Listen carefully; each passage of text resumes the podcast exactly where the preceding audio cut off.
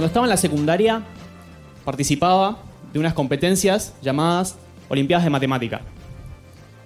Y me acuerdo que antes de entrar a rendir las pruebas más difíciles, las más competitivas, en las que más nervioso estaba, siempre me acercaba un amigo para pedirle un consejo.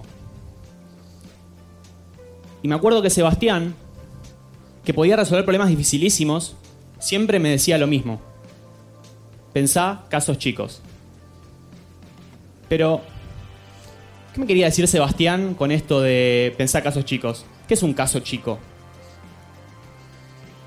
Lo que me quería decir era, cuando tengas un problema difícil, un problema complejo, no lo intentes resolver de una.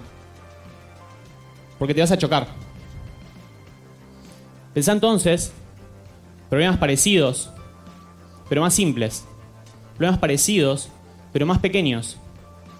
Y cuando resuelvas estos problemas parecidos, estos casos chicos, si tenés algo de suerte, estas mismas ideas de las soluciones te van a, te van a servir para resolver el problema original, el problema difícil.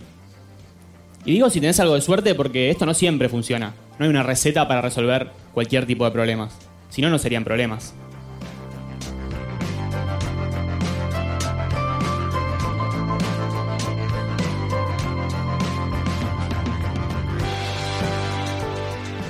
Bienvenidos una vez más a Somos.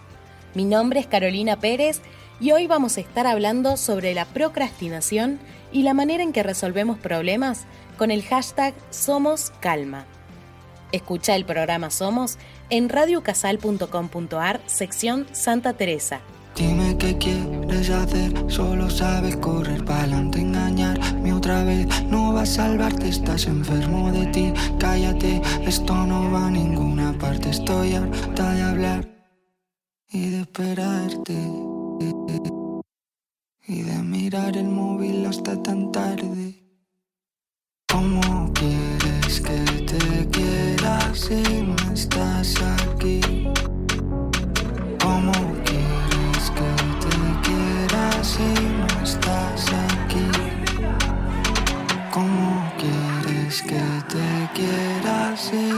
Estás aquí? Pienso con quién estás cuando no estás conmigo. Odio que mis planes no sean tu camino. Y haberlo negado por estar contigo. ¿Y quién me va a curar el corazón partido? Me dan miedo los meses que se van volando. Me quedo flaquita de esperarte tanto. ¿Cuáles son nuestras actitudes frente a los problemas? ¿Los dejamos pasar? ¿Los enfrentamos? ¿Nos tiramos un lance? ¿Los ocultamos?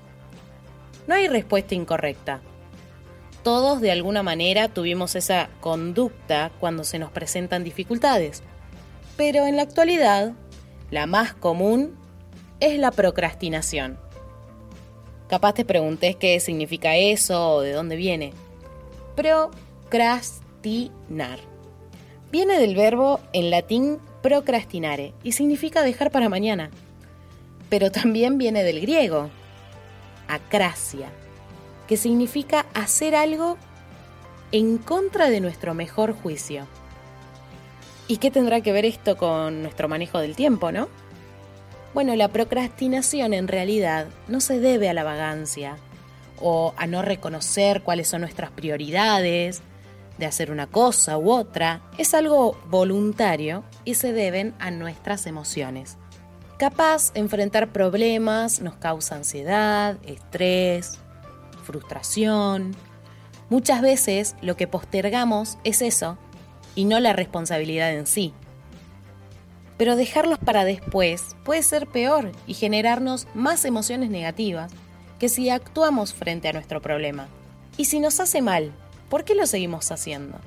Lamentablemente, siempre que dejamos algo para después, eh, tenemos una recompensa, que es este alivio temporal, es algo presente, que como seres conductistas que somos, eh, esto hace que se vuelva un círculo vicioso y no nos deja ver que capaz esta procrastinación nos hace peor. Desafortunadamente, no podemos simplemente decirnos a nosotros mismos, che, deja de procrastinar y ya.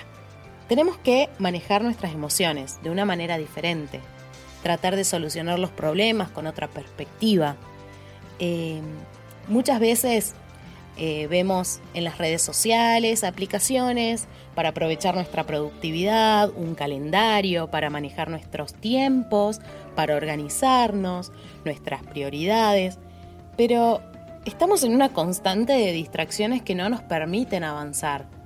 La misma red social, internet, capaz la tecnología nos juega en contra. Antes de todo esto, ¿se procrastinaba? El sabor de terminar algo no se compara con el sabor artificial de dedicarse a hacer otras cosas en el camino.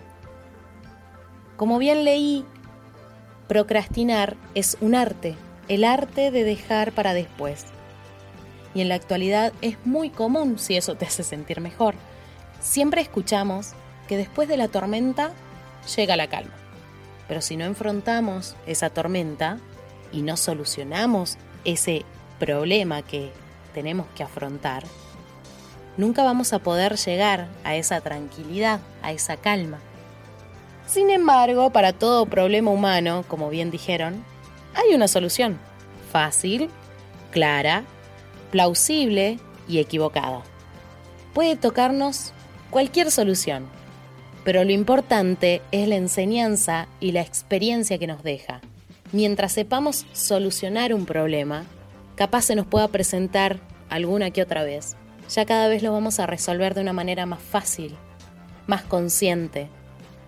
Y si lo hicimos de manera equivocada, esto nos va a permitir a buscar otra solución que sea capaz la correcta. ¿Y vos? ¿Vas a seguir procrastinando? Hay celos, hay muchos miedos no me hables si estoy mal, porque todo me da igual y me enervo. Puedes creerlo. Amenazo con marchar y no me podrás parar. No me juzgues, porque si lo haces, puedo yo también. No me juzgues frente a un espejo